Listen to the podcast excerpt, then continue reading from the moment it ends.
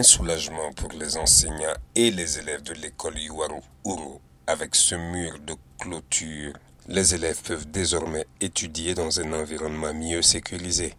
Ousmane Baye est le directeur de l'école Yuaru Uro.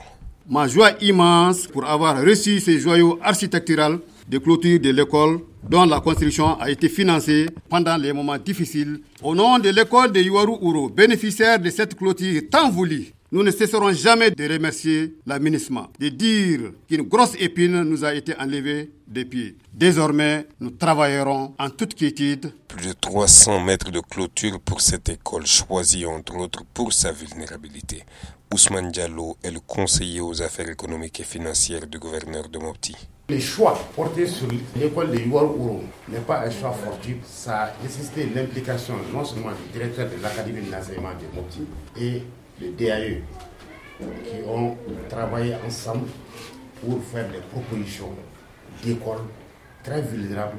Il s'agit pour l'aménagement d'appuyer cette stratégie pour la stabilisation du centre. À travers cet appui, Jens Christensen, chef de bureau par intérim de l'aménagement Mopti. Les écoles sont devenues des zones ou lieux exposés au risque d'insécurité.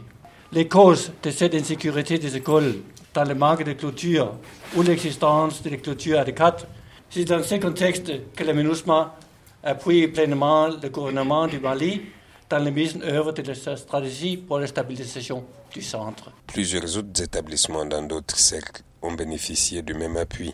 Ousmane Touré de retour de Iwaru pour Mikado FM.